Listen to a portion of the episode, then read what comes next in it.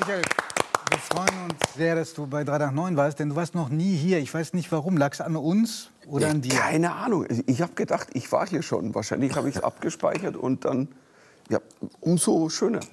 Und trotzdem ist es für viele von uns so, als ob du ständig hier gewesen bist, weil es haben sich Dinge einfach eingeprägt. In meinem Leben zum Beispiel das Programm ZEPT, das ähm, für mich deswegen so hinreißend war, weil ganz wenige nur in der Lage waren, das, was sie im Fernsehen sahen, so auf so unglaubliche Weise zu parodieren, zu karikieren, aufzuspießen auf der Bühne.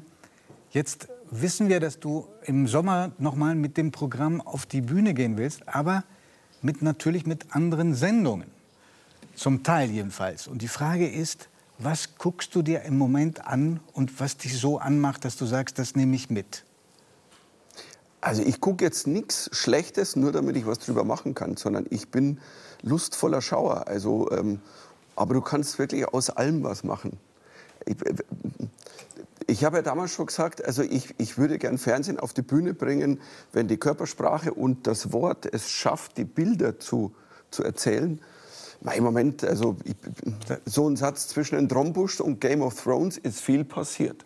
Ja. Das muss man an dieser Stelle Nein, sagen. meine, wer an der Stelle schmunzelt, der ist schon ein paar Jahre unterwegs auf dem Planeten. Und kennst du das Phänomen, von, dass es auch so eine Faszination des Grauens gibt? Also es gibt Sendungen, die finde ich furchtbar, aber ich komme nicht davon weg.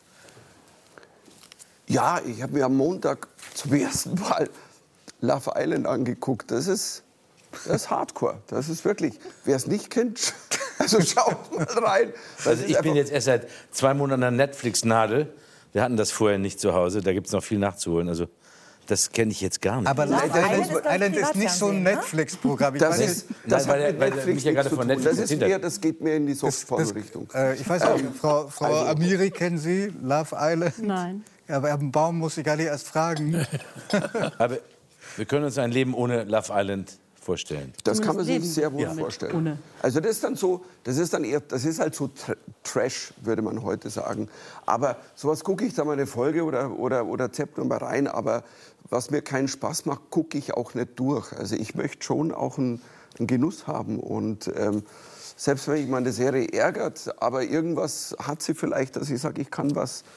Ähm, ich muss ja nicht immer was draus machen, aber mir ist klar, wenn ich jetzt äh, Jubiläum feiere mit Zept, ich kann nicht auf die Bühne gehen und so tun, ich spiele das Programm noch mal wie vor Na, ist doch 25 Jahren. klar. Aber ziehst du die Lederhose noch mal an? Das wird schwierig. Also, Warum? Ja, die, die steht irgendwo im Eck. Die ist mittlerweile, das, das ist ja sehr hart geworden, das Leder. Ich glaube, ich lehnt irgendwo im Eck. Und es war wirklich immer nur eine, immer die Ähm, Ich, dieselbe? ich, nein, ich hatte zwei. Also um es ein bisschen also, ähm, ähm, angenehmer jetzt äh, zu machen im Kopf. Ähm, aber das Shirt kram ich nur mehr raus. Ich glaube auch, dass es noch passt. Also ich bin, ähm, weil das Lustige ist, ich hatte von diesem blauen Shirt hatte ich drei. Und die sind aus einer Kunstfaser gemacht. Die kann ich auch noch 400 Mal waschen. Dieses Shirt wird auch in 20 Jahren noch, also wenn Stripes of Europa Staffel 5, kann jemand dieses Shirt noch anziehen. Also es, ähm, Ähm, was, ich, was mich bei dir immer wahnsinnig beeindruckt hat, ist, wie früh es dich schon auf die Bühne getrieben hat. Auch deswegen, weil wir mit Nathalie Amiri jemanden haben- haben hier in dieser Runde, die wusste mit neun schon, dass sie Journalistin werden wollte. Also, ähm, und äh, als sie noch viel kleiner war, wusste sie, sie will in den Iran zurück. Wann war für dich der, Moment, wo du gewusst hast, in irgendeiner Form äh, etwas darzustellen, etwas zu spielen, das ist mein Weg. also in einer bewussten Form relativ spät, da war ich schon Jahre auf Tour tatsächlicherweise. Du hast, Ähm, erst, hast erst probiert? Ja, ich hab, für mich war das nicht, ja, jetzt werde ich genau das und das. Also ich kann einen Moment greifen, da war ich zehn, da habe ich zum ersten Mal einen Sketch gespielt von ein paar hundert Leuten. Das war eine Faschingsveranstaltung und ich habe gemerkt, wenn ich mein Gesicht verziehe, die Leute lachen. Das war ein Moment, an den erinnere ich mich tatsächlich, wo ich dann für mich gesagt habe, ach, das finde ich schön, das würde ich gern wieder machen. Aber ähm, ich habe lang nicht, auch als ich angefangen habe, wir sehen schon- ein Foto von euch. Ja. Ist, der eine ist dein Bruder. Genau, ähm, äh, Fred größte. Mittermeier und wir haben damals Sketche gespielt, Karl Valentin und so Dinge und man hat sie ausprobiert und ich habe dann irgendwann angefangen, wie alt war ich dann, 19, 20, also selber Lieder zu schreiben, Fußgängerzonen zu machen, in Jugendzentren zu spielen. Aber selbst da, ich habe die Form sehr gemocht, der Kleinkunst, des Kabaretts, der, heute sagt man Comedy, damals war Comedy eher so ein Wort, das man nicht verwenden sollte. ähm, why ever, keine Ahnung. Aber kannst du dich an deinen ersten Fernsehauftritt erinnern? Kann ich mich erinnern, ja. Da hatte ich ein paar Tage vorher einen Blinddarmdurchbruch, also fast einen Blinddarmdurchbruch und ähm, wurde sehr genäht von einer Ärztin, die was reingenäht hat, was sehr gehalten hat. Und deswegen kann ich mich schmerzlich an den erinnern. Aber der hat irgendwie, der hat als Fernsehen für mich keinen. Kein Aber wir haben ihn ausgegraben. Da warst okay. du 15 Jahre und das ist ein Ausschnitt des ZDF. Michael, es wird so, als ob das das Natürlichste dieser Welt wäre. War es auch. Ich habe nie nachgedacht. Und das mache ich heute noch nicht. Also ich glaube, auch wenn ich Sachen sehe von mir, von vor, keine Ahnung, 30 Jahren, ich sehe jemanden, der einfach Spaß hatte. Immer. Und ich, und ich habe lang, ich habe lang eigentlich nie gesagt, ja, ich will genau das werden. Das war fast vermessen. Mir war es zu vermessen zu sagen, ich werde jetzt Komiker, ich werde jetzt Kabarettist. Ich hatte zu viele Vorbilder. Ich meine, Otto, klar, war unser Gott damals. Aber auch ein Gerhard Polt, ein Hildebrand. Dann hatte ich natürlich auch amerikanische Vorbilder. Und ähm, für mich war es eh immer so, oh Gott, das ist vermessen zu sagen, ich werde so wie der. Mhm. Ich habe einfach gemacht. Aber du hast vorhin erzählt, dass du auch in der Fußgängerzone in München gespielt hast. Ich habe auch lange in München gelebt. Insofern weiß ich, dass da alles streng reglementiert ist. Musstest du auch noch vorspielen im Rathaus, um eine Genehmigung für die Darbietung zu haben? Nee, ich war noch die Phase davor. Ich bin dann bin in meiner Heimatstadt irgendwie so um 5 Uhr morgens in den Zug gestiegen, bin nach München gefahren. Da musstest du dann ganz früh anstehen, wer als erster war. Also First Come, First Surf. Hast du dann so ein Blatt bekommen. Es durften nur, glaube ich, 20 in ganz München spielen. Warum auch immer, weil wahrscheinlich sonst Anarchie ausgebrochen wäre. Absolut. Und dieses Land wird es nicht mehr geben. Und dann durftest du, soweit ich weiß, immer auch nur eine Stunde auf einem bestimmten Platz spielen. Dann musstest du da wieder weg. Und ähm, wenn du Glück hattest, war irgendwie nicht zehn Meter neben dir gerade eine Band mit vielen Menschen. viel lauter. Ja, die viel lauter waren.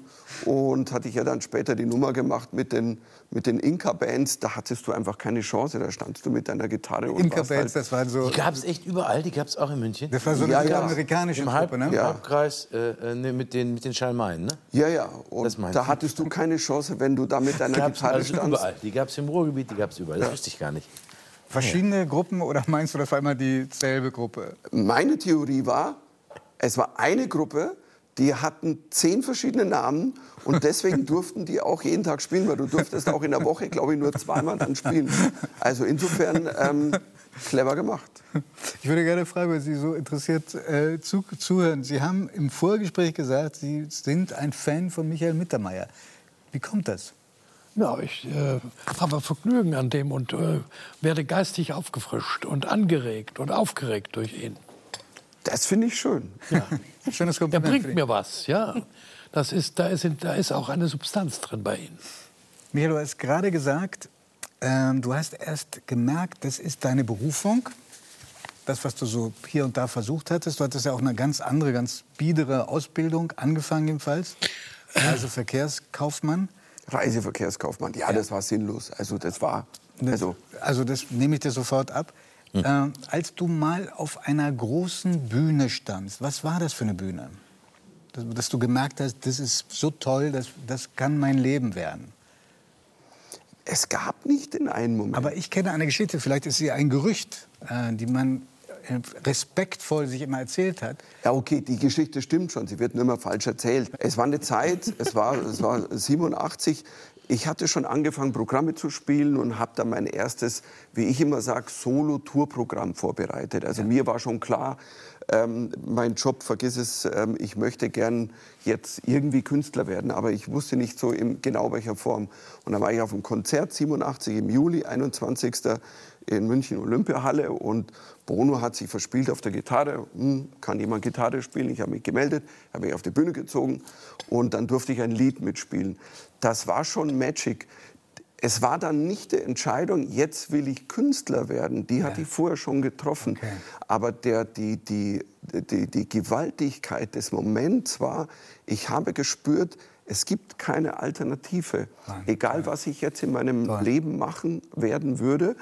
Und tatsächlicherweise, ich habe nie in den zehn Jahren danach, die auch schwer waren, also Touren über Land und alles, ich habe mich nie gefragt, ob ich das Richtige mache. Wirklich never. Ihr- Das war ein Moment, der so, der hat mir das irgendwie als Gefühl mitgegeben. Hm. Und kennst du auch Momente äh, der Frustration, weil, du, weil keiner kommt oder weil man blöde Kritiken kriegt? Jedenfalls früher.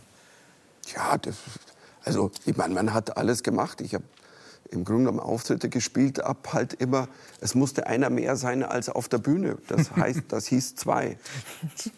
Zwei habe ich mal gespielt, ja. Wirklich? Das, wer ja, wer ja. war das? Hast, hast du die Boah, ich, ich glaube, dass es, ich, das war irgendwo im Norden. Ich glaube, es war Kiel. Ich kann es nicht mehr benennen. Aber es war dann mehr eine lustige da Konversation. siehst du aus wie Robert Habeck. Genau, ja. Echt? Ja.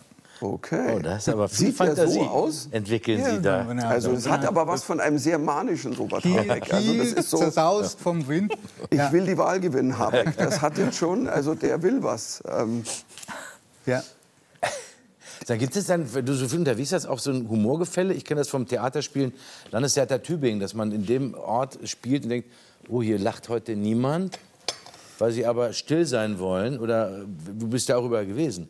Es, es gibt keine Regel. Also Nee? du kannst, du kannst in einer Stadt, ich habe das ja auch alles durchgezogen, du kannst zehn Abende spielen in einer Stadt, dann hast du einen Abend, der ist der beste des Jahres, du hast einen Abend, der ist so, hm, dann, also ich werde aber nie.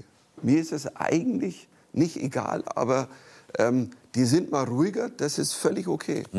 Weil ich weiß, das ist jetzt nicht das Problem, das ist nicht mein Problem. Es gibt Momente, wo die Leute einfach nicht, ähm, ich sag mal, expressiv sind. Und, und ähm, deswegen, also Und passt du dein Programm dann an? Also guckst du, okay, das funktioniert nicht, probiere ich irgendwie eine andere Richtung aus, zündet da vielleicht was? Oder bleibst du eisern bei dem, was du dir vorgenommen hast? nicht improvisiere dann gnadenlos, ist klar. Also, dann, also wenn du merkst, irgendwas, irgendwas stimmt nicht, vielleicht ist es zu kalt, vielleicht whatever, ich, ich, ich weiß es nicht, alle waren auf derselben Beerdigung, ähm, dann gehen die Leute rein. Das war, das war immer meine Denkschule. Also wenn du merkst, irgendwas stimmt nicht, musst du mit den Leuten reden. Aber das ist eigentlich, das ist ja für euch ja auch so. Wenn du merkst, irgendwas im Gespräch hakt, dann versuchst du ja äh, persönlich zu werden. Dann gehst du den an, dann, dann, sagst du, dann Weg von dem Plan, den man hat. ja, genau. dann, weg, ja, weg und, von dem und Plan. genau das ja. machst du mit dem Publikum. Und, und das ist ja der Reiz, ist heute noch so. Also das, ist übrigens äh, eine Parallele zu Politikern. Ne? Die merken das auch, wenn das nicht stimmt. Äh, Ja, Gerhard, Baum, Gerhard Baum kommt noch aus einer Zeit, wo es große Redner gab in der Politik. Und als es Politiker noch merkten. Und Politiker Das, noch merkten, ja, das, das, das, ist, das ist wohl wahr. Also äh, etwas entwickelt sich durch das Publikum bei Ihnen. Hm. Durch die Reaktion des Publikums. Spontan. Ja, also weil die, die Leute gehen dir auch, die merken, ich spiele für sie jetzt, in dem Moment. Nicht einfach eine Show, die Ja. ich zweimal gespielt habe.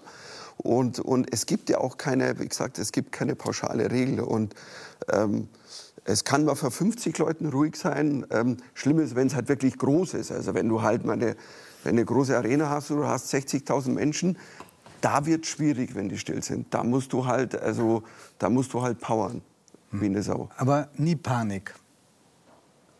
Panik ist ganz schlecht. Also Panik ist der schlechteste Ratgeber. Das, ähm, ich glaube, ich habe das, ich hab das in Amerika sehr gelernt, um von den amerikanischen Vorbildern. Ähm, lerne die Stille zu stehen. Also auch wenn nichts kommt.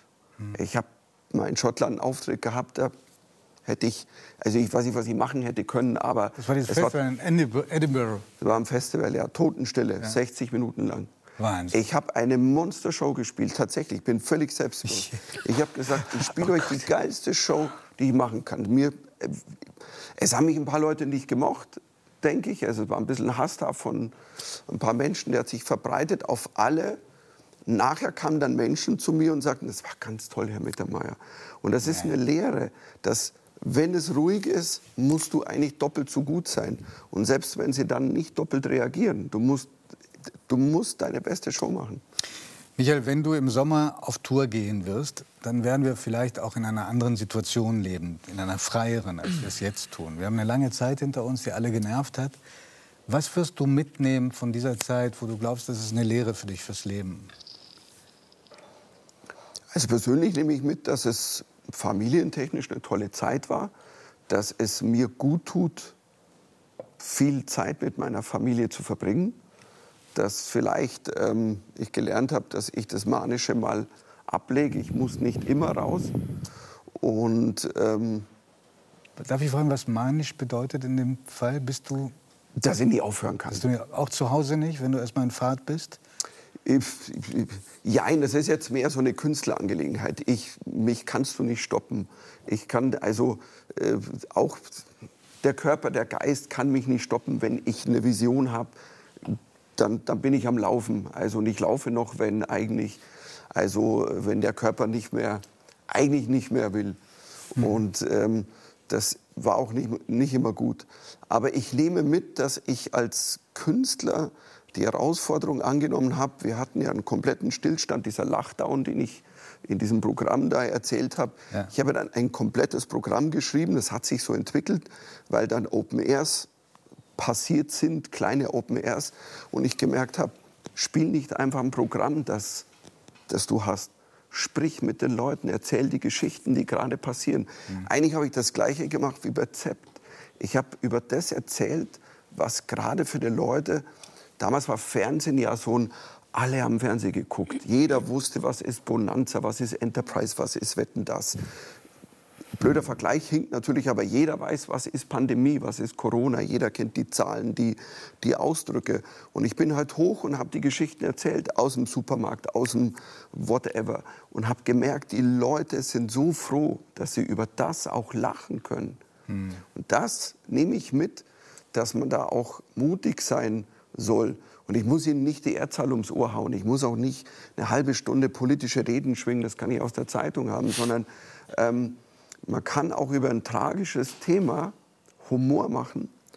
Und, ähm, und so habe ich für mich als Künstler tatsächlich irgendwie überlebt, weil sonst wäre ich draufgegangen. Es ist, ich spüre körperlich, dass ich nicht auf einer Bühne war für ein paar Monate. Ich spüre es körperlich. Ich bin Das heißt, es gibt auch eine Gegenseite zum Manischen. Ja, ich meine, die Liebe zu dem. Ich liebe das, was ich mache und ich liebe es abgöttisch und ich werde es immer machen. Ich werde immer auf eine Bühne gehen und ich werde auch nicht die Größe der Bühne. Ich spiele alles und wenn 50 kommen oder 10 kommen in irgendeiner Open Mic Night, be it, alles gut. Also wenn die lachen, super. Wir, wir freuen uns sehr, dass Sie heute Abend diese kleine Bühne in Bremen aufgesucht haben. Jederzeit wieder willkommen, auch mit Publikum. Ja, Kommen Sie wieder. jetzt komme ich sicher wieder. Ja, also, so. Und ähm, Gratulation, Sie kriegen in der Sparte Comedy den Kleinkunstpreis dieses Jahr. Herzlichen Glückwunsch Ja, auch in der, dazu. in der Sparte Stand-up-Comedy eigentlich am meisten tatsächlich für dieses Corona-Programm, weil scheinbar war das dann doch so, also es ist ja politisch, ohne politisch zu sein. Wenn du die Menschen mit dieser Welt zum Lachen bringst, es ist ja auch Politik drin, dann, ähm, und ich bin, ich, da schließt sich ein schöner Kreis, ja, da bin ich, bin ich, freut mich sehr. Danke.